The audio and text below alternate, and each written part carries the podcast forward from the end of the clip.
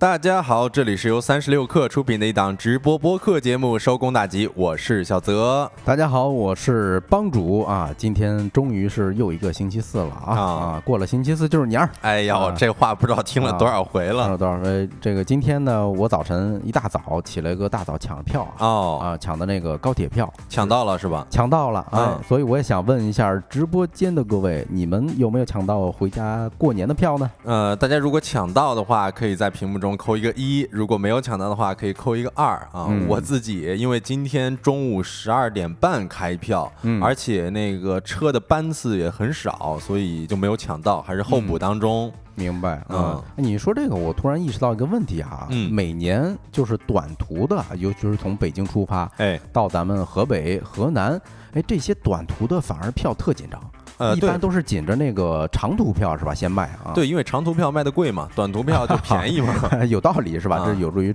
创收。要吃饭的嘛。哎，是我感觉它有一个抢票的一个规律吧。我个人觉得哈，嗯。就是首先，哎，早上的票可能会更好抢哦是我我猜的，哎，嗯，尤其是比如说啊，我是早晨八点开抢的那个，嗯，以及是抢到的是二月八号早晨六点五十五出发的，哦，这个确实是因为人们一般不愿意起大早嘛。对，我今天抢的那班票啊，一共就有四个班次，然后哦。只有一个班次是在正常时间，就是在下午六点的时候，嗯。其余的班次啊都是在凌晨两点，对，所以其余的班次是相对来说比较好抢的。但是呢，呃，我我我也不太想抢，对呀、那谁回家不想舒舒服服的回家呢？是吧？对呃带着一身疲惫回家，那谁精神状态可能都不好。嗯另外一个可能啊，热门城市，哎，它的这种票的数量肯定会更多一些。哦你比如说，因为我今年过年去重庆嘛，嗯，哎，所以就是抢的重庆的。我我整体上感受啊，没感受，没有感觉到哪有卡点，就整个嗯流程。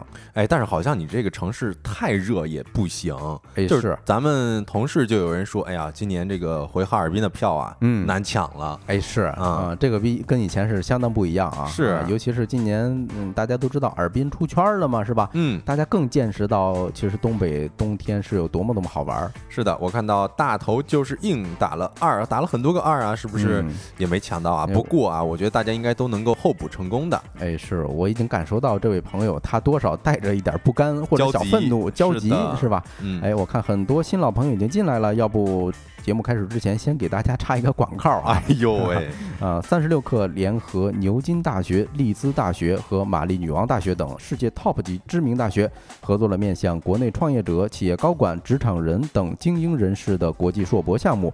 三十六氪提供专业陪伴式教学服务，从申请入学到毕业，为学员提供一站式全程协助。完成学业后，由学校颁发学位证书，并可申请获得国际商学院协会、英国国际工商管理硕士协会、欧洲管理发展基金会三大国际权威认证。而且呢，它的入学方式也比较的灵活。首先，你无需出国，在职可读；另外呢，就是申请制入学，无需参加联考，也不需要雅思、托福成绩，本科及以同等学历均有机会申请。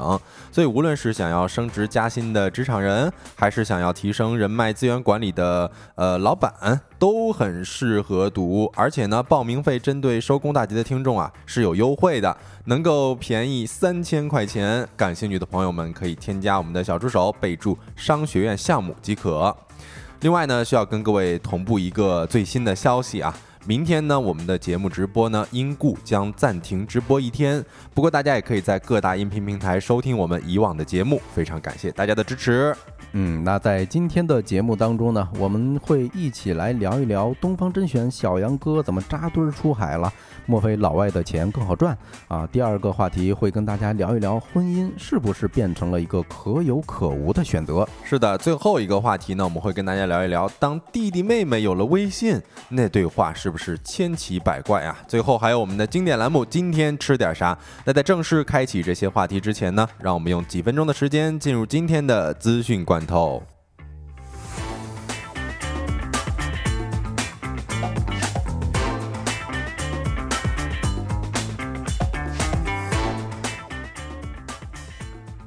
好的，欢迎回来。那咱们就看今天第一罐儿资讯罐头啊啊！二月九号起，中国和新加坡互免签证，哎，不知道有没有朋友已经心动了呢？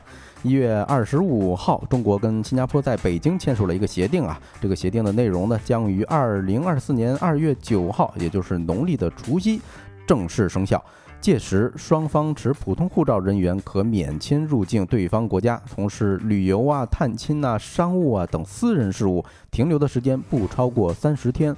入境对方国家从事工作、新闻报道等必须先批准的活动啊，以及你在对方国家停留超过三十天的，需在入境对方国家前办妥相应的签证。嗯，我看到这条新闻出来之后呢，也是有网友分享自己刚拿到的签证啊，很多人评论说你这签证可以裱起来了，啊，已经成为一个绝版签证了。哎，我还有新加坡签证呢，这么一想啊。哦，哎，那我小时候也有，哎呦，小时候就有了。哎，是的，初中的时候。还来，我们看一下第二条消息啊。二零二四黑珍珠餐厅指南新开福州、南昌。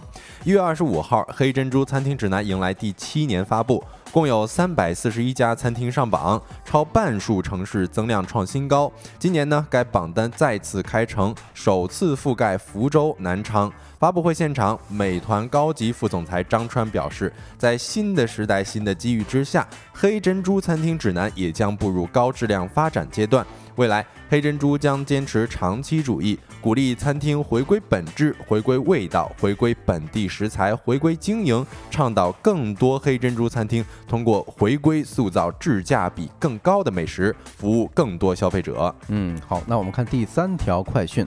玩具反斗城全国超两两百家门店上线了饿了么啊，上千款新年礼物三十分钟就可送达。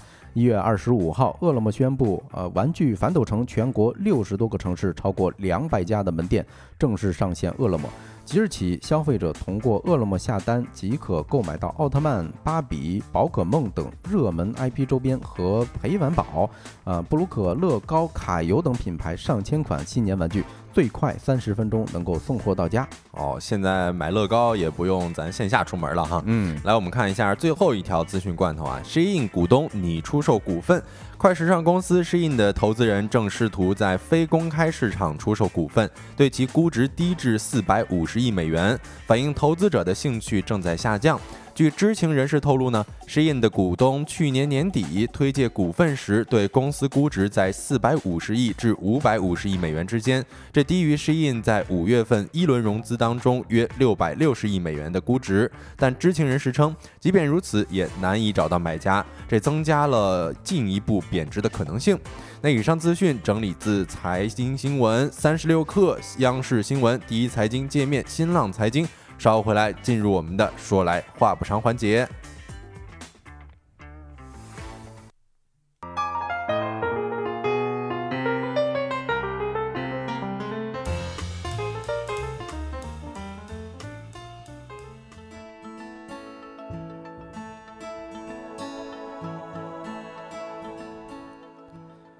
好的，欢迎回来。那咱们就开始今天的第一个话题啊，是关于大主播们扎堆出海的啊。呃，这两天有有个热搜消息啊，就是东方甄选走准备走出国门进军 TikTok 啊。哎，对我看到一些招聘平台也是放出来了一些截图啊，说招聘内容运营经理啊啊，是 TikTok 的薪资呢是在两万到四万之间。哎呦，这可是相当高的工资了。是啊，我说实话，我很羡慕啊。嗯，那肯定的。而且东方甄选还注册了一堆啊 East Buy 的商标啊，你看都已经国际化了啊。嗯，准备迈向国际。啊，另外呢，前一段时间三只羊的风光疯狂小杨哥和新加坡的达人合作了这么一波，我相信有些朋友也看到这些新闻了，就直接打破了当地的新纪录，登顶新加坡直播榜的第一。是，我不知道大家有没有关注到啊，其实盯上 TikTok 这块肥肉的啊，不仅仅是有东方甄选、小杨哥，还有一些有头有脸的主播或者说是 MCN 都在喊着说要出海。你比如说薇娅的那个千寻。啊，据说已经揽入了多位美国百万级粉丝的网红，而且遥望科技也说要在海外再造一个遥望啊。对他们合作艺人特别出名啊，你比如说什么贾乃亮啊，还有赵雅芝啊，就是那个白娘子是吧？很多人都是明星嘛。哎，是啊，那这些。直播带货的这么大的主播，或者说知名的带货公司啊，为什么就开始扎堆出海了？是都想去赚老外的钱吗？哎，对啊，那我们就一起来聊一聊啊。我们先看一下这一轮大主播出海，他们战绩怎么样啊？嗯首先就是刚才提到的疯狂小杨哥跟新加坡达人合作这一波，哎，说是打破当地的一个记录嘛，对吧？还登顶当时的直播榜单第一。是，哎，其实这动作呀，小杨哥预谋已久啊，嗯也是说去年七呃七月份的时候啊，小杨哥就把公司的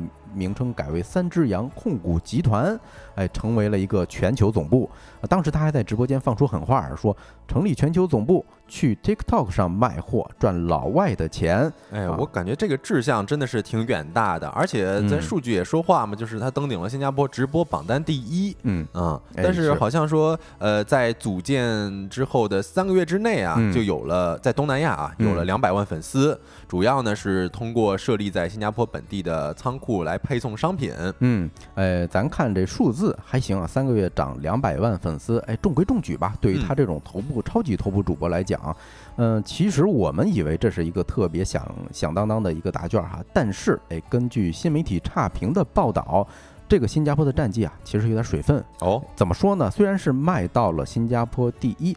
但问题是啊，整个班里头就没几个及格的，是吧？嗯啊，新加坡地区呢，它日均的就是一般平均一个直播间就几十个人在线。哦 啊，你刷记录也没有什么，你销量能能代表你销量卖多好是吧？哦，那要是说直播间一百个人在线，说不定就已经成为了直播呃新加坡直播间榜单第一了。哎，有可能。哎啊，另外今天我在找这选题的时候啊，查了半天没有查到当天当天到底卖了多少货嗯啊，一直就是说，哎呦，打破记录是吧？排名第一，我估计是他们官方也不好意思披露这个数字啊。哦，不过我们也可以看。看一看小杨哥的呃打引号的前辈啊，前辈们，就是其实，在疯狂小杨哥之前啊，在二零二三年的五月份呢，快手大网红辛巴的新选集团也启动了这么一个国际出海计划。第一站登陆的就是泰国，而新选集团官方数据显示呢，首场直播辛巴及团队上架了水果、护肤品、乳胶枕等十几款产品，全场带货总销量额呢突破了八点三亿元，总订量单呢超过了六百七十八万单。当时辛巴还表示啊，说未来嗯新选呢将开启日本、新加坡、马来西亚等地的专场直播带货。哎，对，其实再再往前倒腾啊，还有一个前辈啊，就是交个朋友的海外业务开始的更早啊。据报道呢，在二零一七年五月份的时候，交个朋友就孵化了印尼的海外本土公司，嗯第二年开始打造东南亚 KOL 矩阵啊，到了二零二零年又成立了一个美国公司。前一段时间呢，交个朋友负责人对外表示说，相比于二零二二年、二三年的海外营收规模大概涨了四倍。啊，二三年年底单月这个营收啊，比年初也涨了三倍左右，海外的业务增速越来越快啊，但整体规模还有三十倍以上的这么一个增长空间啊。嗯，其实这也看出来了很多大主播、头部主播，包括一些公司，他们都看出来了，在海外是有一些成长空间的哈。对你比如说有一个数据就是克劳瑞啊，他们做的一个数据显示啊，国内接近百分之三十的 MCN 机构开始涉及出海了，嗯另外还有百分之十四点九的机构也在筹备还有观望啊。哎，不过我们刚才聊了半天，就是说好像很热闹，但是这一次出海它，嗯，它到底是一个它的本质是什么呢？哎，其实我观察啊，你看，呃，在小杨哥之前，网红大新呃 大网红辛巴，他第一站登陆的是泰国，对，说之后也会开启新加坡、马来西亚，嗯。呃，而小杨哥他第一站是在新加坡，嗯，这是不是主要局限是在东南亚呀？所谓的出海错啊，对啊，这一波的这个出海，所谓的出海啊，直播电商的出海，只是局限在东南亚一带，嗯。也是根据差评这家媒体的报道，嗯，他们采访到了东南亚的一个快递啊，叫极度啊，当然也是随着拼多多的这个爆红，他把他们给带起来了啊。嗯。呃，这这个员工说呀，说东南亚市场对于中国直播带货模式的接受程度是比较高的啊。啊，TikTok 的直播间经常可以小爆单啊，说是尤其是印尼有一场接近五百万人的这么一个围观啊，约合人民币小五百万吧，四百九十五万嗯啊，这个成绩啊啊还是受限于比较差的这种备货呀、包装速度呀，还有基础设施等等。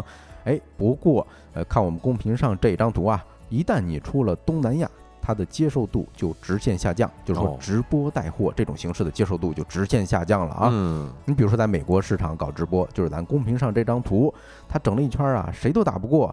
哎，大家可以看到，其实排名第一的是 Facebook，对吧？是咱们的那嗯 TikTok 是排在倒数第二位啊，哎倒数第二啊，嗯是吧？即便是接受程度很高的东南亚呀，除了印尼、泰国和越南之外，其他地方的热度也是不温不火的。哦，嗯，这儿其实就有有一个很值得探讨的空间啊，就是为什么？嗯就是为什么是东南亚这边是先火起来的？呃我觉得嗯首先这是跟地理位置和文化环境有有关的吧，它毕竟跟咱们这边离得比较近嘛，对而且嗯移动互联网的使用习惯也是相对来说比较像的。哎是，嗯还有一方面，其实更重要的就是因为东南亚它直播电商发展的一个基础相对来说是比较完善的哈，嗯不管是平台啊、物流啊还是支付，呃，对于其他区域来讲，东南亚会更加的便捷，也更嗯好适应。呃，对，就是刚才说的所谓的平台物流，还有什么支付工具啊，他们的背后很多都是咱们中国的一些传统巨头，嗯，对吧？他们已经把那些先进的这种模式哎已经带过去了，是的通过投资这种形式啊，所以他们跟咱们是很像很像的啊。那还有一个问题就是为什么这些个大主播就就在这两年纷纷的选择出海？这个也挺有意思的嗯啊。其实，哎，这个嗯好理解吧？啊啊，就是首先国内是太卷了，对吧？哎对，啊，就是嗯，市场饱和，然后呢，竞争还很激烈，很激烈啊。嗯之前我印象中，在美团那次直播的时候，我说哈，我认识一朋友，说一个九四年的小姑娘，哎，在这个做直播带货，为了起号背了四百万的债。哦，嗯对，现在已经竞争进入到了这么这样一个白热化的阶段了。对，你看，根据电数宝提供的一组数据啊，说二零二三年的上半年，国内直播电商交易的规模约为一一万九千九百一十，哎，一万九千九百一十六亿元，啊，预计全年交易规模达到了四万五千六百五十七亿元啊，嗯同比增长百分之三十点四四。但是呢，这个数据跟前几年相比啊，增速是在逐年的下降的。哎，你看，相比之下，海外市场就是一个蓝海了啊。嗯根据艾媒咨询的数据啊，二零二三年中国跨境直播电商的市场预计规模是两千八百多亿。还记得刚才小德念的数据吗？就是说，去呃，二零二三年国内的这个直播电商它的额是多少呢？四万五千六百多亿。嗯哎呦，你看差十几倍啊！哎呦，啊，同比增长率可以说海外这一块儿啊，增长率是高达百分之一百五十五啊。预计二零二五年市场规模将达到八千两百八十七亿。是，那现在嗯就是所有的巨头都在抢着争这份儿还没有分完的蛋糕。哎，对啊，大家都知道啊，说字节跳动在国内直播电商领域就可以说是大杀四方，对吧？嗯但是通过刚面刚才讲的数据，它也面临着这么一个增长放缓的困境。所以 TikTok 以及背后的全球化战略啊，已经成了字节跳动的这么一个哎全村儿的希望，可以说嗯，啊，呃，在这之前啊，我也是问大家一个问题，就是咱们听咱们的声音有没有什么呃问题啊？就是大家觉得正常吗？如果说正常的话，可以扣一个一；如果不正常的话，可以扣一个二，就是音量大小。哎，对啊，嗯如果呃有反馈的话，我们可以根据大家的反馈进行一些调整啊。嗯，好，那我们回到这个话题，哎，嗯、说起 TikTok，、呃可以说是这一轮直播电商出海东南亚最重要的推动力了，可以没有之一啊。聊大主播们出海东南亚就离不开 TikTok 这个平台，哎，但是 TikTok 在东南亚这两年啊。可以说是遇上了多事之秋。啊，嗯呃，大家应该还有印象啊，我们之前在节目中跟大家分享过一些快讯，哎，是你看，嗯。就是在二零二三年的时候，九月二十七号啊，印尼突然出台了一个法规，说决定终止电商平台 TikTok Shop 啊的运营。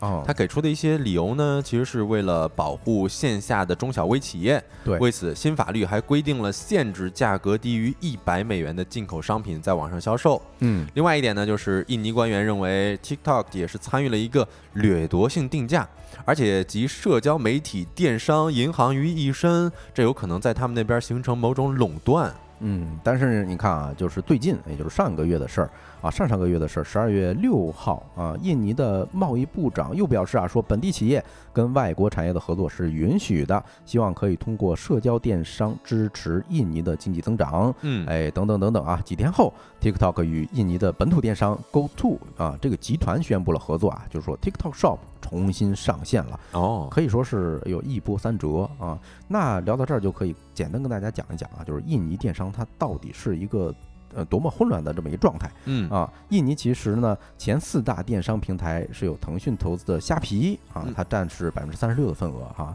第二呢是印尼一个本地的电商平台，就是 Tokopedia 啊，占百分之三十五啊。另外，阿里投资的 Lazada 也有百分之十的份额，还有一个印尼本土的电商平台啊啊也有百分之十的份额。哎，有意思的点儿就来了啊！TikTok 电商业务它只占百分之五呀，嗯但是被打击的只有他们家。哦，这也是因为刚才咱们提的那一点儿啊，就是嗯前四大电商平台。哎，对，它做的只是电商，没有这种 TikTok 上面的社交业务。你看它还有短视频是吧？是还能嗯支付。对，嗯当时他那个呃禁止 TikTok Shop 在印尼本本地发展的时候哈、他是禁令还做了一个特别精准的区分，嗯，他把社交跟电商做了一个切割。哦啊，你本身要是电商平台，你能在我这儿经营，比如说虾皮、Lazada，还有什么 Tokopedia 就没事儿啊。嗯但是你要是有社交平台的属性，你比如说 Facebook、呃 Instagram 也没事儿，你就干你的社交就行了。所以你不能成为一个集大成者。哎，对啊，其实从国内的发展也可见一斑啊。就是说，嗯抖音火了之后，我们眼瞅着他拳打阿里，脚踢美团，是吧？哎，是抢了很多业务哎就哈。翻江倒海的可以嗯说啊。另外还有一点儿特别有意思啊，在印尼它这个电商啊，有势力非常的这个纷杂啊。怎么说呢？印尼的很多传统电商背后啊，是有印尼的一些。传统势力或者说财团的这个加持，你比如说，二零二一年的时候啊，Tokopedia 与印尼打车巨头呃 Gojek，大家应该还有印象啊，嗯合并成了一个 GoTo 集团，对吧？呃，而 GoTo 集团就跟印尼政府的关系是非常非常紧密的。哦你比如说啊，Gojek 的联合创始人，二零一九年的时候当选了教育与文化部长，是印尼当地啊三十多个总统内阁成员之一啊。嗯，其实还有一个有意思的点啊，就是虾皮的母公司呢，嗯其实是东南亚互联网巨头东海集团，嗯。是一个新加坡企业，而新加坡呢与印尼的关系是比较密切的嘛，对。而且也是印尼最大的投资来源国。嗯，说很多中资投资印尼钱呢，都要先在新加坡转移到。对，你看啊，就是 TikTok，你刚进入人家当地市场的时候，你背后啊是没有跟当地的一个呃强有力的势力，或者说是地头蛇吧，你没有跟人家进行合作，嗯，那你在这儿就是站不稳啊哎，这是应该是一个不能忽略的原因哈。是，啊，那后来到底是怎么和解的呢？哎，啊，也是这个封禁令发布之后啊，TikTok 团队多次跟印尼政府进行沟通，并与该国的总统取得了一个会面嗯，啊。会面之后，哎，协商出来两种解决方式，就是第一种呢，你 TikTok 在印尼新开一个电商平台，嗯，哎，但是在此之前，你还要向什么投资协调委员会注册，然后再向贸易部办理什么许可证等等啊。哦，还有一种就是说，跟其他的已经在印尼运营的电商平台合作，嗯，那其实从结果来看啊，TikTok 它就是通过这第二种方式嗯重返的印尼市场。就是你看，在二零二三年的十一月二呃十一呃十二月十一号的时候啊，TikTok 与印度尼西亚 GoTo 集团达成了这么一个战略合作。TikTok 印尼电商业务呢将与 GoTo 集团旗下电商平台 Tokopedia 合并啊，TikTok 持有合并之后 Tokopedia 百分之七十五的股权，成为了控股股东。嗯，在我看啊，就刚才说了两种合作方式，其实就没给他选择嗯啊，，谁傻到说我重新再起一个新的平台是吧？是啊，我还不如跟现有的平台合作呢交点买路财嘛。还交点买路财是吧？就是嗯强龙不压地头蛇哈。哎，聊到这儿，那就最关键的一点来了，说东南亚出海的钱真的好赚吗？哎是吧？你看啊，这个 TikTok 它作为一个基建平台，就是说中国的大主播们出海的这么一个基建平台，嗯，虽然它这种事儿是暂时告一段落了。但是东南亚的钱好不好赚，还真不好说啊。呃，先看一个新榜的报道，当时他采访了交个朋友海外负责人啊，这个负责人说呀，TikTok 的商业化原没有释放，仍在一个高速增长的过程中啊，就是说 UP 入值啊，就就是每位用户的平均收入啊，啊，它的商业价值至少还有四五倍的增长空间。哎，这是一个人的说法，对吧？嗯嗯，但是根据一个极兔员工的说法，就感觉哎呦，TikTok 的货量已经很夸张了，说两年的时间货量就能占到整个东南亚国家的百分之四十到百分之五十。哦，那相当于是这海外的，其实也挺卷的哈。哎，对，尤其是东南亚这一带哈，嗯就是说 TikTok 上面的中小卖家已经非常非常卷了嗯啊啊！另外，根据三只羊的 CEO，也就是小杨哥他背后的这公司的 CEO 啊，杜刚表示，除了直播，还要给海外博主做供应链。哎，我一说供应链这仨字儿，是不是马上就感觉，哟，这活儿太重了，太。重了？小玩家，嗯，这不属于你的机会。对对对，而且我嗯其实之前也听过一些东南亚出海的创业者他们分享嘛，嗯，呃，其实有的说主播培养那边的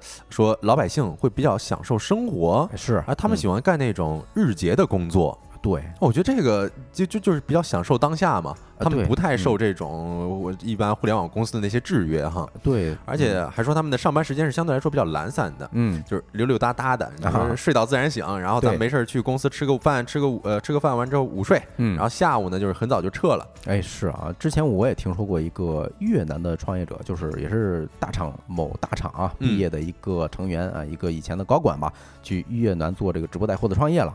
哎，他说他手底下有一个主播齐亮，哎，就是打算重点培养。哦你说要搁咱身上是吧？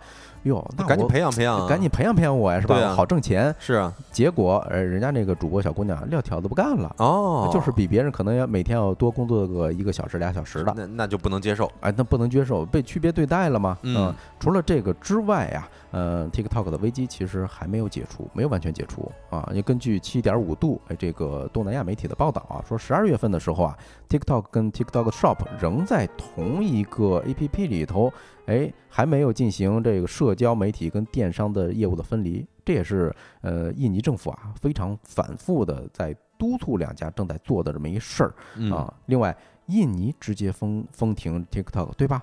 那保不齐在其他国家也会重现啊这事儿啊，嗯，包括我们能看到啊，就是说东南亚各国政府在二零二三年的时候对 TikTok 本身在线的内容的审查呀，还有监管呢，一直在不断的加强。你，比如说啊，菲律宾或者越南等等，哎，大家感兴趣啊，一搜，哎，这网上新闻多的是啊。嗯，所以聊到这儿，大家可能就感受到了，东南亚出海直播带货确实热闹，但是呢，更多的时候这种机会是属于大主播的。哎，对，小主播、小玩家可能还是得走钢丝哈。哎，是是是啊，那这个话题咱们就聊到这儿，下一个话题跟大家聊一个关于婚姻的报告。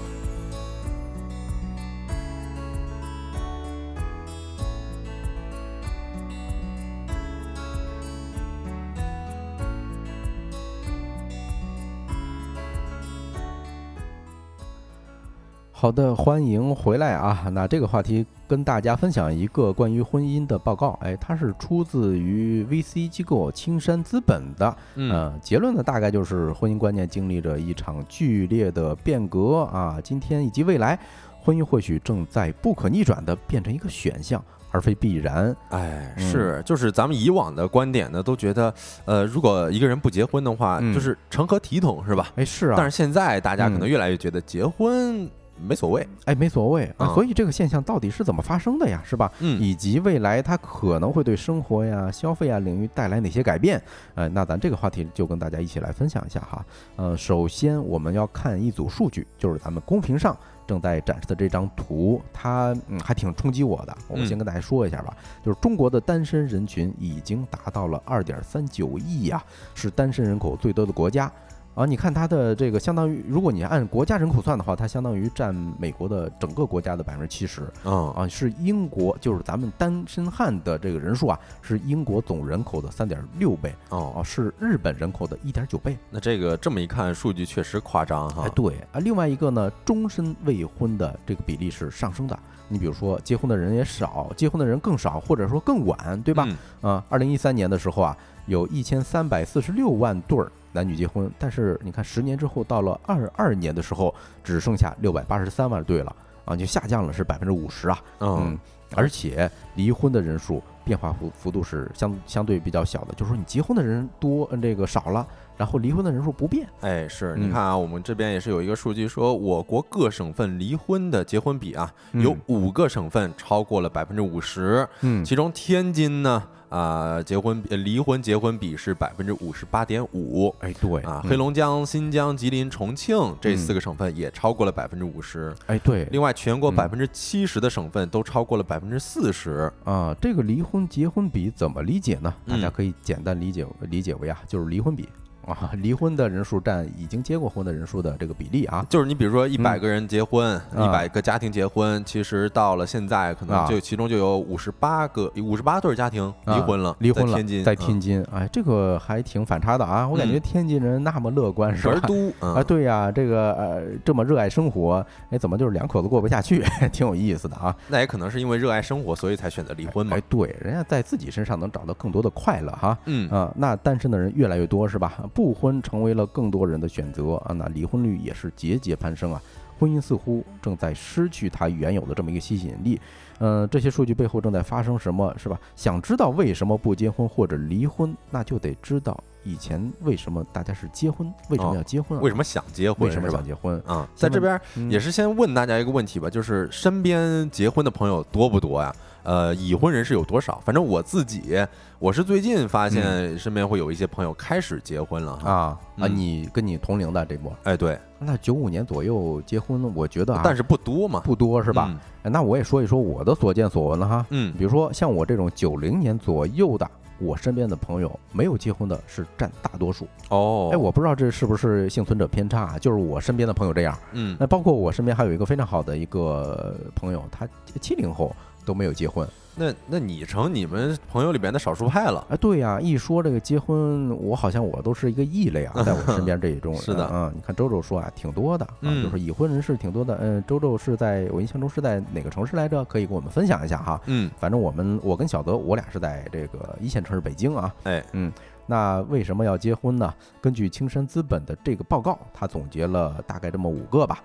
第一个就是爱情，第二个是生育，第三个是社会的闲言碎语，哎，第四个原因呢是大伙过日子。啊哦，，第五个就是生老病死的风险。嗯。那我们一个一个来看啊，哎，先看第一个，有些人结婚是为了爱情，哦，这这个嗯。其实咱们是一个呃很理想对，很理想的，嗯就是因为嫁给爱情嘛，这就是一个呃非常理想的婚姻了。但是嗯呢，反面也有人说啊，就是婚姻是爱情的坟墓嘛。哎，是你看咱公屏上展示的这张图啊，根据司法的大数据分析的离婚原因，哎呦，这都是柴米油盐酱醋茶，对吧？以前的你就是结婚之前的所谓的爱情啊，那种美好都有可能在这种哎这个一呃这种柴米油盐的化学反应中啊，变成一地鸡毛。对，你看啊，嗯一位不愿透露姓名的人士啊，嗯说我边上结婚的都想婚姻能带来啥，然后啊哎想了想就觉得哎呀后悔结婚了。哎呦，真是啊！所以说现在就是说，好像爱情或者说感情啊，已经跟这个婚姻是脱钩的，没有一个嗯必然的联系，对吧？对，哎，另外一个就是现在好像啊，嗯，喜欢上一个人是越来越难的哦啊。你比如说这个叫什么谈钱容易，但是你谈感情的话就伤钱了，对吧？啊，是啊你红旗嗯说了，呃，感情或者说是爱情是一个奢嗯侈品嘛。哎，是，我就有时候我想起来咱们父母那一代哈，就是以前他们的感情就是特别简单，就嗯嗯，尤其是那种志趣相投或者说志同道合，是吧？就是呃，只要朋友或者说家里人一介绍，哎，感觉这人看得上，那就结了这婚为我们的革命友谊啊一起奋斗哈。对，人家那时候想的很简单，是吧？这一开始可能真的是那个革命友谊，对那后面就把革命友谊升华一下，升华成这种这个家庭关系哈。是的哎，，但是你看我们现在是吧？我们被什么工作也好啊，爱好、娱乐、消费分割的是可以说是成千上百种切面啊。嗯你比如说，有些人是在运动同一项运动中结识，哎，但是呢，交往了一段时间，发现，哎呦，我跟你看的剧不一样。哎，所以我跟你这人没法聊，是吧？就是虽然咱有一个有意思的爱好，但是那个观念、价值观是不一样的。哎，对，而且嗯现在咱们想要去了解另外一个人的一个这个力量啊，嗯是越来越不足了。因为你要了解一个人，其实是需要花费很大的功夫的。嗯那再包括你想要去呃追到一个人，但是嗯这这这个前提肯定是你特别爱对方，特别喜欢对方嘛。哎，呃是，但是这个爱的能力啊，可能现在变得越来越小了。嗯，对，前一嗯段时间咱们还是讲过一个叫素食的这种情感是吧？或者嗯麦当劳式的这种啊，情感，麦当劳式相亲，对，其中一个很重要的原因，不就是说在线社交 APP 确实很多呀？那个就是说实话，荷尔蒙的浓是很浓烈、很浓烈的，嗯，哎，但是不一定长久啊，因为我们日常工作的节奏就已经很快了，是，那很难说停下来再谈情说爱，是吧？嗯，那第二个原因，哎，可能就是说大伙一起生个孩子，哦，这个是嗯传宗接代的，传宗接代嘛，是吧？这是以前结婚啊，以前结婚非常重要的一个目标。老一辈儿的观念了，现在是。哎，不过现在要跟大家科普一个嗯小知识啊，现在生孩子是不需要结婚的，哦，是吧？咱以前那个结婚的时候要开什么证明，不然你孩子生出来之后没法上户口。对啊，以前就是嗯觉得，哎，你要是一个人生了孩子之后，那个孩子他的的户口就是黑户了，就没有办法上学啥的。哎，对，但现在完全不一样了，对吧？嗯哎，以前呢，家庭可能是一个生育的需要啊，或者说，嗯，嗯还有出现一些，比如说啊，私生子，是吧？听着就不好听，但现在完全没那回事儿了、嗯啊。另外呢，你说俩人或者说成立一个家庭培养孩子，有可能啊，还不如一个人带孩子带得好。哎，对，而且之前嗯其实有一个特别火的，呃，怎么说啊？这一一个热词就叫做丧偶式育儿。对，嗯，就你看，经常是女方嗯，去扮演去养育孩子的那个角色，是，男方可能在这边是失声的哎，是啊，啊，是失位的、缺位的。对嗯啊有啊，有有时候你就说家里头家长吵吵闹闹的啊，但凡啊你的父母吵过啊，那肯定你也有深有体会是吧？是啊，啊，那没有伤害就也就没有所谓的这种缺失了嗯啊。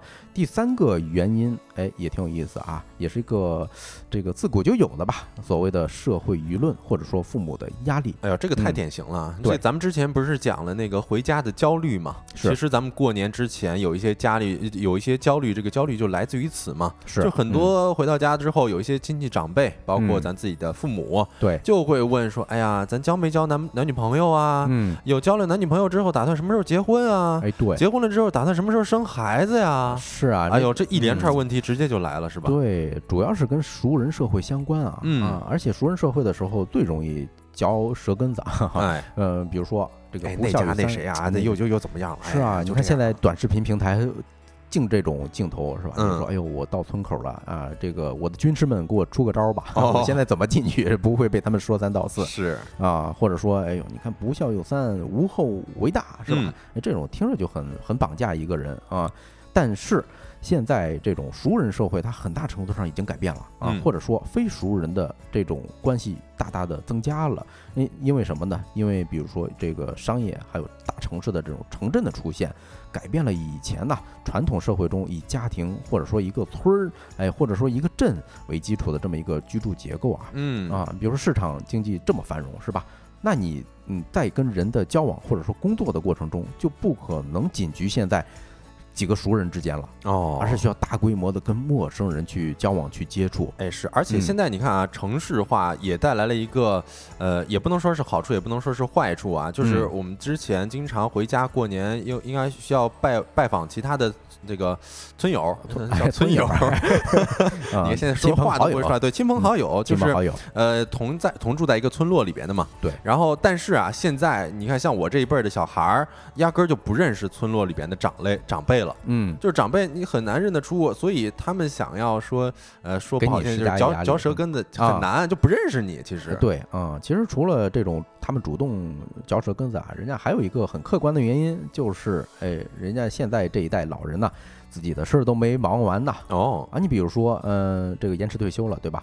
他们一定会有一些原因是选择被动或者主动的，哎，去选择这个我忙自己的事业去。嗯啊，我不愿意去退休，我还在自己岗位上发光发热嘛。对，其实啊我之前也看到了一个视频博主啊，他嗯也是一个长辈，呃，可能大概年纪有五十六十左右。嗯然后当时有人采访他说：“哎，那你对你的孩子的这个结婚的观念到底是怎么样的呀？”他就说嗯无所谓。对，我现在我自己做短视频，我觉得特别的乐呵。那他嗯也是有自己的工作，有自己的生活，我嗯其实不需要去管他，他自己开心快乐就好了。哎，对啊，你看红旗说啊，说有个朋友的哥哥就是在北京是吧，结婚生子，哎，然后把、呃把孩子送到老家让父母去养。嗯，你看这老人他就是找个事儿干就行，是吧？给你养孩子，那那绝对是够他忙一阵儿了是的，啊。另外，人家还会主动去什么兴趣班儿，呃嗯或者说上什么老年大学，对是吧？或者说呃跟自己的这群朋友们一起出去旅个游啊什么的。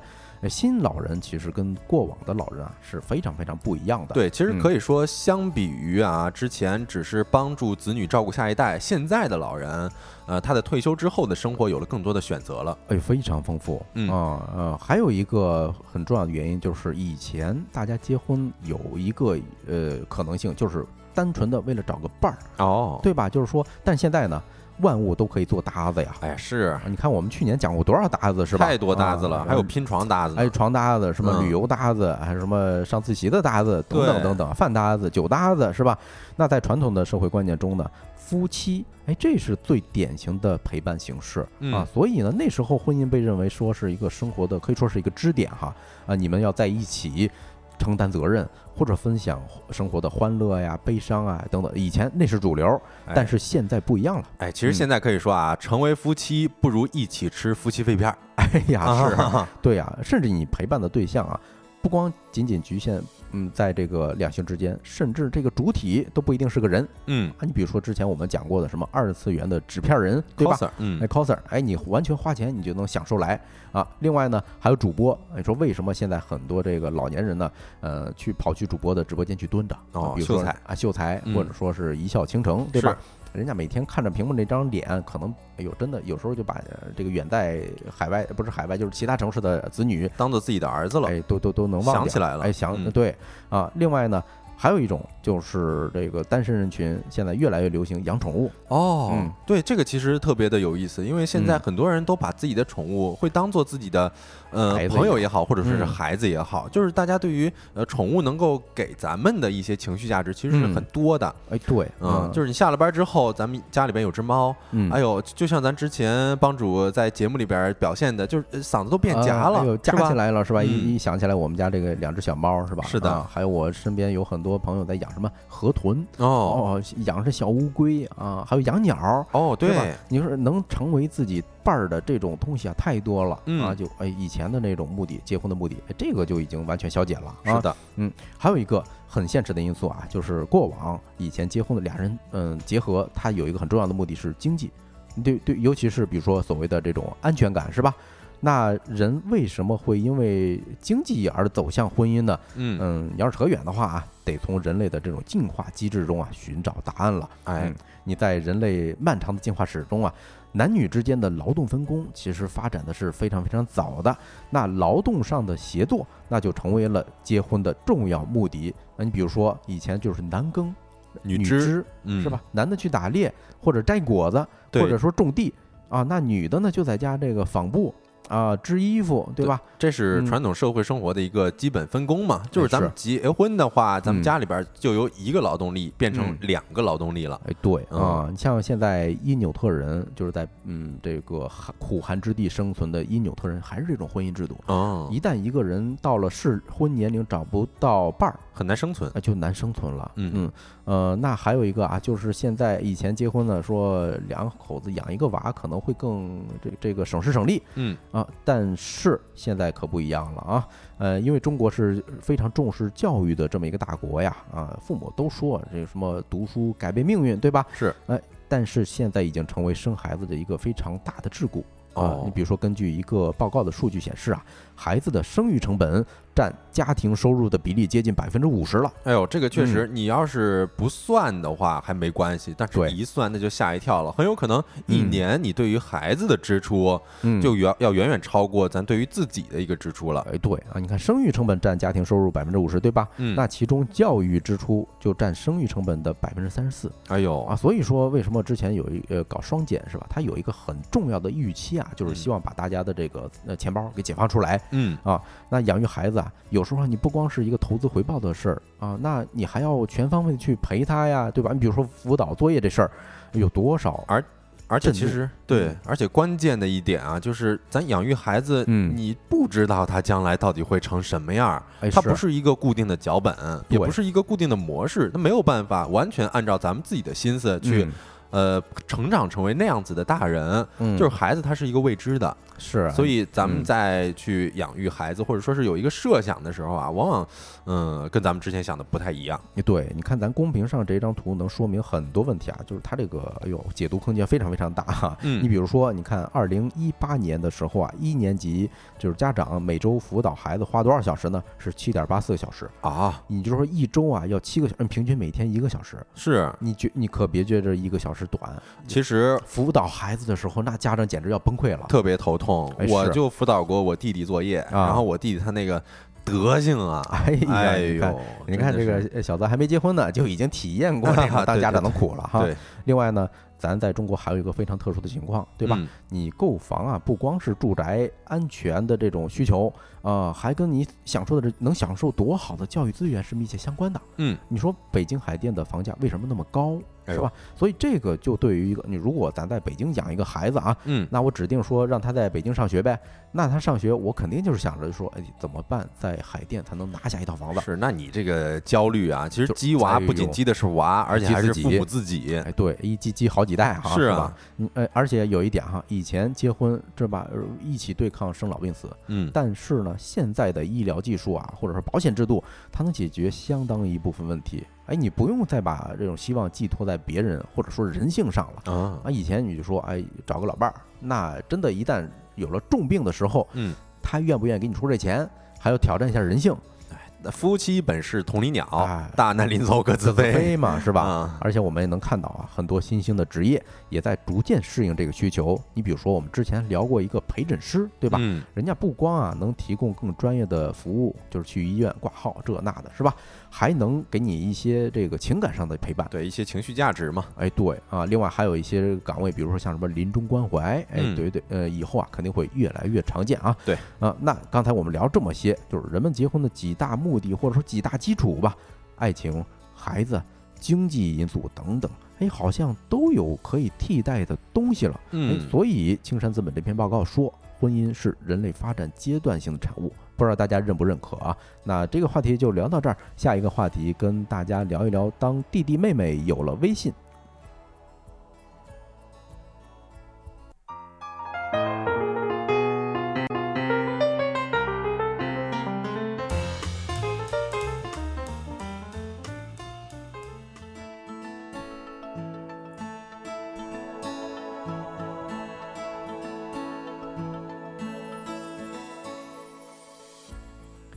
Hello，欢迎回来，来到我们第三个话题啊。第三个话题跟大家讲一讲，当弟弟妹妹有了微信之后啊，那个嗯对话到底是个怎么样啊？其实嗯前段时间呢，其实这个当弟弟妹妹有了微信这么一个话题啊，在短视频平台的热度很高。嗯那很多网友呢也是纷纷把自己和弟弟妹妹的聊天截图发在网上。呃，虽然对话比较简单啊，但是却流露出了一些别样的情感。哎是啊、人们也是仔仔细细的阅读了这些聊天记录，哎，就觉得这份儿情感啊，嗯一般一边是互相嫌弃，另一嗯边呢又感觉非常的温馨欢乐。所以呃今天啊，我们也是跟大家聊一聊这个当弟弟妹妹有了微信之后啊，到底有啥好玩的？首先也是先问大家一个问题啊，就是。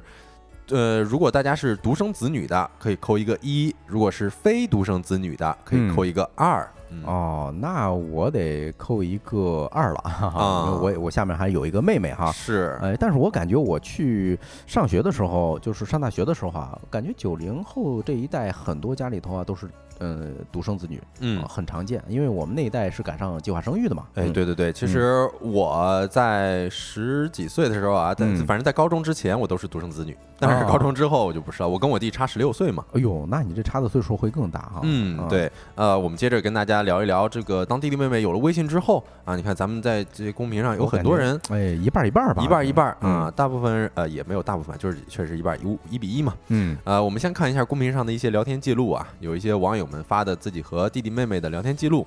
首先有一个开幕雷击的啊，啊就是弟弟直接问姐姐说：“姐姐，等你死了，电动车能给我吗？”哎呦，哎呦，姐姐说不能。啊再送送你一副手套得了。哎呀，是，啊然后这弟弟就发了一个猫猫撇嘴的表情包，嗯，童言无忌，童言无忌啊。嗯，然后还有那直接要钱的，那啊要钱你这个呃说话也不是特别的开心的，说啊中灯啊，中灯就是老灯，老灯下边那个啊，对，下边那个啊说中灯给老弟抱点金币。哎呀，这我就直接给他这个拽出来一顿一一一通锤啊，是嗯。说等我回家我就打你是吧？嗯，而且还有那种被随意使唤的弟弟妹妹啊，你比如说弟弟问姐姐睡了没有，然后啊姐姐很不耐烦说有屁放。啊，这不就是我吗？哎呦，弟弟说啊。给我开门嗯。啊，姐姐说滚，你留外边呗，夜不归宿谁教你的呀？啊，然后他弟弟说不是你让我出去买烧烤的吗？哎呦，我这哎呦，嗯然后然后姐姐说嗯哎忘了，这是这这个这这弟弟在家里头真是地位社会地位不是家庭地位真够低的啊！哎是，然后嗯还有一个我觉得也挺好笑，就是说呃妹妹问哥哥说哥哥你都三十多了都不结婚，嗯是不是喜欢男的呀？然后哥哥说我揍你，你信不信？啊然后说你等着我回成都我就揍你。哎，这里边其实有一些啊，这个梗是吧 哎？懂的都懂啊。对啊嗯，哦，我看咱评论区啊，有有也有人给咱分享啊，就是刘同说跟弟弟才差了两岁多，哎，这个在我看来就是属于同一代人啊，你们还能玩到一块儿。对，可能就嗯没有这种这个戏剧上的反差了。哎是，哎，嗯我分享一个我弟弟跟我的一些呃嗯这个桥段啊，嗯这当然这是线下的了，就是我弟嗯我们家买了草莓嘛，他特别嗯喜欢吃草莓，他看到草莓了，说呃要我去帮他洗一下，啊然后接着对我妈说妈。这个草莓我跟我哥哥伙吃，啊伙吃在我们河南那边就是一起吃的意思嘛。然后又对我说：“哥哥，你最喜欢吃小的草莓对吧？” 哎呦嗯啊！我说我不跟你争，因为我不是啊很喜欢吃小草莓。对，嗯还还斗心眼儿了，给你啊。对，特别嗯精。我觉得现在这些小孩儿啊，他们的这个心眼儿特别强。嗯，嗯，这个啊，这种烦恼或者说乐趣，怕是很多独生子女的咱们身边的这些朋友体会不到的。哎，啊对，哎，很嗯多网友他们看到了这些呃聊天截图啊，也是评论说，哎呦，这是我们体会不到的乐趣烦恼啦。然后也说，哎，我也想要有这样的弟弟弟妹妹，感觉每天都挺好玩的哎，对，嗯啊。在这边也是想问大家一下，大家对于兄弟姐妹的印象是什么呀？不管是非独生子女还是独生子女，都可以在评论区给我们呃分享一下。啊，就是上节目之前呢，我还在翻我的手机啊，嗯我看我跟我妹的聊天记录啊，哎，嗯，长时间不聊，哦，但是呢，我发现上一次跟我聊的什么呢？给我发了一个嗯拼夕夕的 这枚链接，砍一刀哎，哥，你帮我砍一刀啊！啊！我回了一个滚，哎呦，可以，哎，已经很熟了哈。对，那这其实通常情况下呀，就是人们网络上啊，对于兄弟姐妹四种身份关系有着不同的呃解释和印象。你看啊，有网友就对这个进行了概括，嗯说哥哥和妹妹等同于陌生人，然后弟弟和姐姐的关系呢，说小时候是仇人，但是长大之后，弟弟就会成为姐姐的一个哦保安。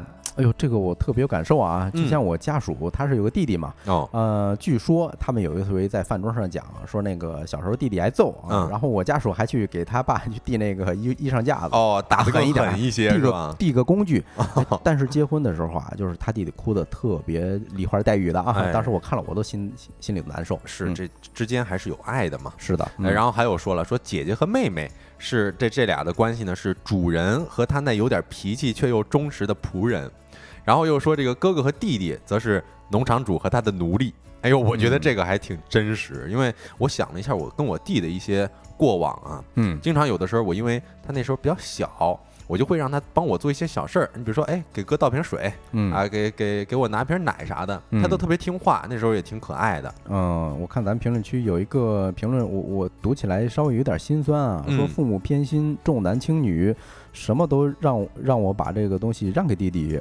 哎，这个确实是有这种比较特殊的这种关系在哈。哎，对，但有时候我在想，其实如果弟弟他习惯还好，就是所谓的说他知道，哎，姐姐是疼我，嗯，那也还行，嗯啊，那我觉得怎么说呢，就是哎呦，人跟人的际遇真是不一样哈。哎，对，其实关于这个大家对于兄弟姐妹的一些印象啊，其实在嗯网络上也有一些刻板印象，比如说伏地魔，啊，是，就是大家嗯。对于啊弟弟就觉得可能他就是呃继承家产的，哎，哎。再包括有一些家庭是重男轻女的，对，那他就会对于一些姐姐，呃嗯，不是很公平，嗯，所以在网上的一些刻板印象是这样子的哈。嗯，希望每一个人都能遇到嗯嗯值得真心对待的这种关系吧。嗯，对，嗯，不过接着也是跟大家讲，就是除此之外，其实哥哥姐姐的身份还有另外一层，嗯，就是我们哥哥姐姐他作为一个年龄上的长辈啊，对，在心理上，就某种程度上可以和弟弟嗯妹妹处于同一战线。嗯，为什么？因为我们都是处在同一个家庭的，是，而且对于弟弟来说，你看，像我，我跟我弟弟差了十六岁，嗯。他在他眼中，嗯。在他眼中的我呢，我可能就是又是孩子又是大人，啊，因为我们都叫同一个爸爸妈妈叫爸爸妈妈嘛。对对啊。是绕口令儿出哎，对，但是我又比他大那么多，嗯，所以他在他眼里边就觉得，呃，我们是可以相互调侃，但是呢，有的时候我也是可以依靠的角色，对，嗯，所以，呃，就有一些这个跟刚刚的画面不太一样的聊天记录哈。你看啊，就是有有有有的说，哎，那个姐姐，今天是母亲节，你给妈妈送啥东西啊？嗯，然后姐姐回答说，哎呀，我给妈送了一天静心，你送了啥？然后弟弟说，我送了一天操心，我睡一天，妈妈没理我，挺好的。哎，这一对儿真是这个极品姐弟啊！哎呦，是就是统一战线了嘛，统一战线大家就是嗯呃品味相同。对啊，有的呢就是比较兄妹情深了啊，嗯就是说吃饭了吗？什么我好想你啊，是吧？哎或，者你回来吗，哥哥啊？这好几个月没回来了。然后哥哥说：“哎呦，我也想你，等等啊。”这但这个没有发生在我们家。呃，这个其实 有发生在我身上过，嗯但是呢，一般啊，我弟弟说，呃，哥哥我想你的时候，通常啊，就是会问，哎，哥哥你这次回家带不带 iPad 呀？我说不带，他说啊。啊，好吧，那想 iPad 了，不是想 iPad 啊。了，对，其实嗯。iPad 才是他真哥哥，是吧？是啊，然后还有那种互相安慰的，就是你比如也是关于想不想的哈，就是嗯。你想我了吗？想，但是有些有的时候会觉得，嗯，就是没有哥哥或者说没有姐姐在家，嗯。嗯，自己不是那么的坚强，但是都嗯。会相互鼓励。对，嗯，所以有的时候啊，你看对于弟弟妹妹还是挺宠的，嗯。因为我在网上上看到一句话说。当一个哥哥给弟弟点肯德基的时候，有网友评论说：“其实啊，这是给以前的你点的肯德基。哎呦，我特别理解，嗯。啊就是小时候我们可能接受到了某一种，或者说没有接受到这种没有吃到过肯德基，那嗯。我们长大觉得，哎，这是好东西，我如果再回来一遍的话，啊，那我就要把这个肯德基买给他。哎，对，这个其实不仅仅是肯德基，呃，不仅仅是吃的方面，还有一嗯。些，比如说咱们在家庭教育当中所遇到的一些，可能有一些小小的遗憾，因为我们嗯。就处在同一个家庭里边嘛，对。就是我们很容易就把自己带入到弟弟妹妹的位置上面了，嗯，所以有的时候我们会觉得弟弟妹妹在这块儿他可能是受委屈的，啊。那我们作为哥哥姐姐，是不是能够在这方面去给他一些关注嗯啊，给他一些安慰？嗯然后这个其实这个在我们的呃弟弟妹妹的心目当中，可能是有另外一个角色在的。对，回应一下评论区的网友南风旧相说啊，这个有没有回放？有回放的，你可以在各大音频平台啊，这个小宇宙 APP 或者喜马拉雅等等啊，你都可以搜我们的节目名称。我们的节目名称叫“收工大吉”，哎，这嗯四个字儿，你在这各大音频平台搜这四个字儿，就能搜到我们的节目回放了。哎，嗯是，而且呢，其实这个也不仅仅是咱们单方面的给予哈，有一嗯有时候呢，弟弟妹妹也会给咱们一些反馈，同时也给咱们一些温暖。你比如说我弟弟啊，他我记得之前有一回，他在我的枕头上面放满了花生。哎呦，他呃，我当时我问他，你为什么要放花生啊？他说嗯，因为你喜欢吃花生，我想让你多吃点儿。就是他不知道那个花生，你可能说咱需要炸一炸，哎，对，就是这种单纯的愿望，或者说单纯的为你好，为咱嗯好，对。就觉得哎哎没白疼你哈。是是，嗯，嗯。虽然小时候确实啊打打闹闹的，嗯但有时候呢，嗯，比如说你生病了或怎么着的时候，哎，嗯，弟弟或者妹妹是真的心疼你，哎，嗯，对他就会关心你，你好好些没啊，多喝点水嗯啥的。而且很多时候，你就是一些聊天记录，你像我弟弟，就或者说是在我我在家的时候啊，我妈经常嗯。会呃叫我弟弟说，哎，叫你哥吃饭，嗯。啊，就屁颠儿屁颠儿就上来了哎，是，挺开心，挺好玩的。嗯。所以其实这一热门话题啊，也是给大家展现了，呃，除了一些笑料之外啊，也也展现了一些刻板印象当中没有囊括的部分，比如就是兄弟姐妹情同手足的状态了，就是在哥哥姐姐对于弟弟妹妹展现出那种无条件的爱的同时啊，弟弟嗯。妹妹其实也在给予自己的温暖，这算是一场双向奔赴的情感共鸣了。不仅说温暖了无数非独生子女啊，更加治愈了互联网上没有体验过兄弟姐妹手足情谊的独生子女们。那我们这个话题就跟大家聊到这里，下一个话题呢，进入到我们今天的今天吃点啥。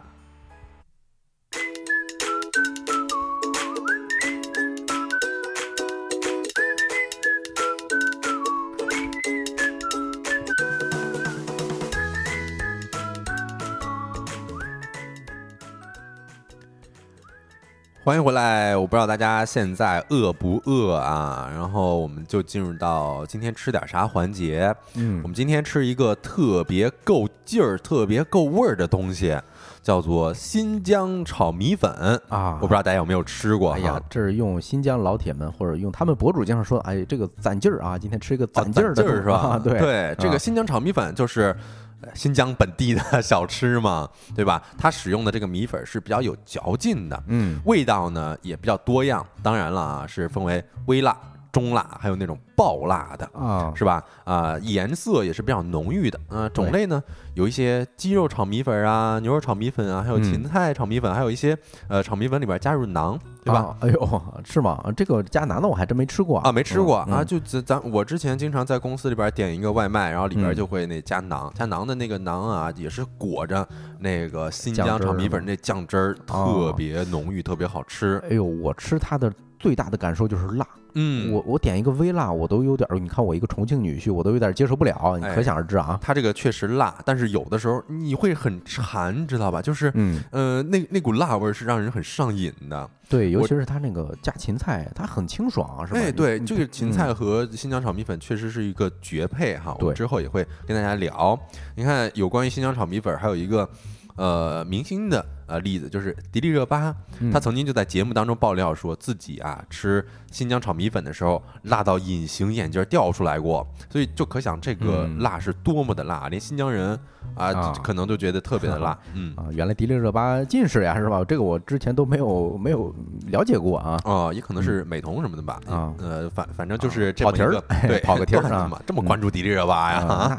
必须小粉丝一个啊！哎，是你看啊，这个新疆炒米粉，它的特色第一个特点就是辣嘛，咱们嗯刚才也讲了，也甚至有这个媒体啊说新疆米粉是中国最辣的米粉，没有嗯之一。啊，说其他省份的米粉啊，辣的最高级别不过也就是麻辣，对，但是呢，新疆米粉它不仅有呃不辣的啊，还有微微辣、微辣、中辣、爆辣啊，还有一个甚至要加钱的这种变态辣的选项。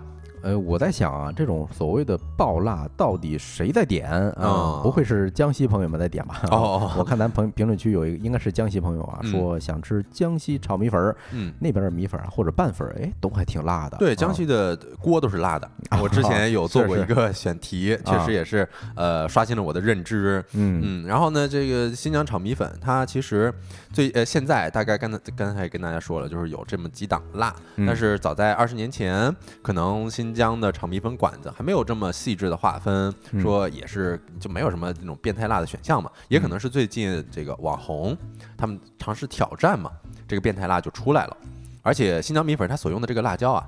是比较讲究的，嗯你看干红羊角辣子目的是增色，而干线辣子的目的呢是增香。常规的这种朝天椒就是增加辣度了，这几种辣椒完美的融合在一起，就是使得这个新疆炒米粉的口味啊也是更加的浓郁了。嗯，对，你说这刚才我突然想到啊，印象中在很多新疆馆子吃的那种新鲜的辣椒，嗯，其实炒出来是不辣的。但是就是新疆米粉儿，你说，哎呦，它放的辣椒怎么就这么辣？比如说咱日常去吃个什么辣皮子拌面之类的，嗯，嗯，几乎尝不出来这个东西多辣。哎，对，咱们吃那个大盘鸡里边都是一些青椒，根本就没有辣味儿嘛。对，嗯，你看它的第二个特点就是酱汁浓稠了。就我们吃，你咱们看公屏上面这个新疆炒米粉也能够发现啊，就是它每一根儿面条儿，啊，不是不是面条了，就米粉儿，它身上就裹着的那个酱啊，特别的足，对基本上浸染了这么一个米粉儿了，每一根米粉上面都蘸着呢。然后它的这个酱汁主要是来自于豆瓣酱、嗯面酱，还有这个辣椒啊、辣酱、番茄酱、酱油等之类的这些调料对，啊。每家呢，它可能会有一些酱汁用料的不是特别的相同，嗯但是呢也是各有特色。总之，味道就是咸鲜香辣的这么一个酱香味儿。对，另外它酱料之所以这么重口味儿啊，就是很重要一个原因，就是大家可以从公屏上看到这张图，相对来说它的米粉是比较粗的嗯，啊，比如说那个江西的拌粉儿，它就是相对来说细一点儿。哎，对，在嗯这个呃新疆炒米粉儿，它的这个呃面条，呃，不是又面条了，米啊粉儿的粗细啊，基本上嗯跟筷子差不多，啊，所以有的时候吃就特别的过瘾。嗯，嗯，而且你把这个呃真正的这个新疆炒米粉儿，一定得是这个米粉上挂满了深褐色的的酱汁，就是你吃完之后这酱汁还剩一些，剩很多，嗯，就是你甚至以为，哎，咱们是不是点了一份酱啊？就附送了一些米粉儿。对，你看评论区有人在提啊，有一家叫什么花小小，他家的粉儿不错。呃，这个确实，我是隔一段时间我就想吃，哦我我就怀疑这东西真的很上瘾。嗯嗯，我看到辣这种是容易上瘾的。嗯，对，嗯呃，我跟山羊的羊他说了，这是我吃过所有炒米粉里边最好吃的，真心不错。这怎么炸出来好些个呃这家店的粉丝呢？啊，看来大家都喜欢吃哈。那咱们上晚上我也哎不是啊，嗯没没链接啊，对一。二三上链接是吧？对对对，啊你看这个米粉儿的第三个特点啊，新疆米嗯粉儿第三个特点，它是里边的配菜。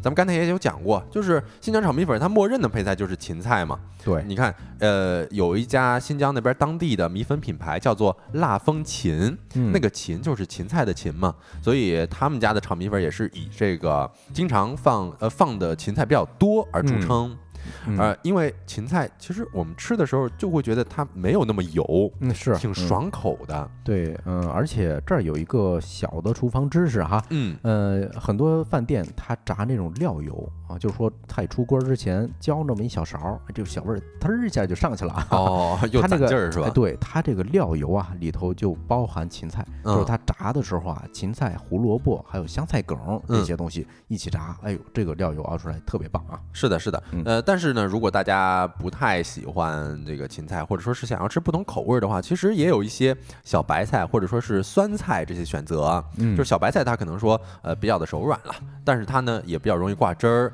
吃起来也会更加的有味儿一些。而酸菜呢，它就有酸菜的那种独特的口感了嘛，所以跟芹菜或者说小白菜是不同的。那我们接着也是跟大家讲一下关于新疆炒米粉的历史来源啊。其实比较靠谱的说法呢，就是这这个新疆炒米粉是从贵州那边带过来的。嗯你看，就是在一九八二年的时候，乌鲁木齐十月份拖拉机厂工作的，呃呃，在乌鲁木齐十月拖拉机厂工作的贵州人文忠福和卓方义嗯啊，他当时呢也是对于家乡比较思念，所以呢就是将贵州米粉和新疆的拌面、炒面相结合，呃，研制出来了最初的炒米粉。但是在此之后呢，陆陆续续吃到这种炒米粉的新疆丫头子和儿儿子娃娃们嗯啊，都觉得特别的好吃。呃，在一九八六年啊，第一家专卖新疆炒米粉的南方米粉馆就在人民路开业了。那自此之后呢，这家南方米粉馆啊，也就是成为了新疆炒米粉慢慢走出来的第一步了。嗯呃，你看他们只凭这个汤、拌、炒三种米粉啊，在当时呢，一天就能卖出一千多碗，所以也就是这个炒米粉是慢慢的风靡了嘛。对，这个还是听着很可信的啊。嗯就是贵州人他会这么琢磨辣椒，那边的辣椒的种类也是非常多啊。另外一个，你看他去毕竟是在新疆当地工作，对吧？那我总得研发点跟那边拉条子比较像的东西，是吧？哎啊，那新疆人吃面食，因为拉条子是吃的很多哈。哎，是的，那我们今天的节目就跟大家说到这儿吧。嗯，呃，是不是还要同步一下信息？就是咱们明天的节目啊，哎，对啊我们呃有些安排啊，临时有些安排就不上播了。然后呢，大家如果想喜欢我们节目的话，还可以去听我们的回放，对，可以在各大音频平台啊，嗯都可以收听我们以往的节目。非常感谢大家的支持。明天我们的节目直播呢，啊，会因故暂停直播一天啊，大家注意一下。嗯，那以上就是我们今天节目的全部内容啦。啊、我们说一下 slogan，就是太阳下山了，你什么都没错过我是小泽，我是帮主，期待下一周一啊，同一时间跟各位再见面。祝大家收收工工大吉，拜拜。提前祝大家周末愉快。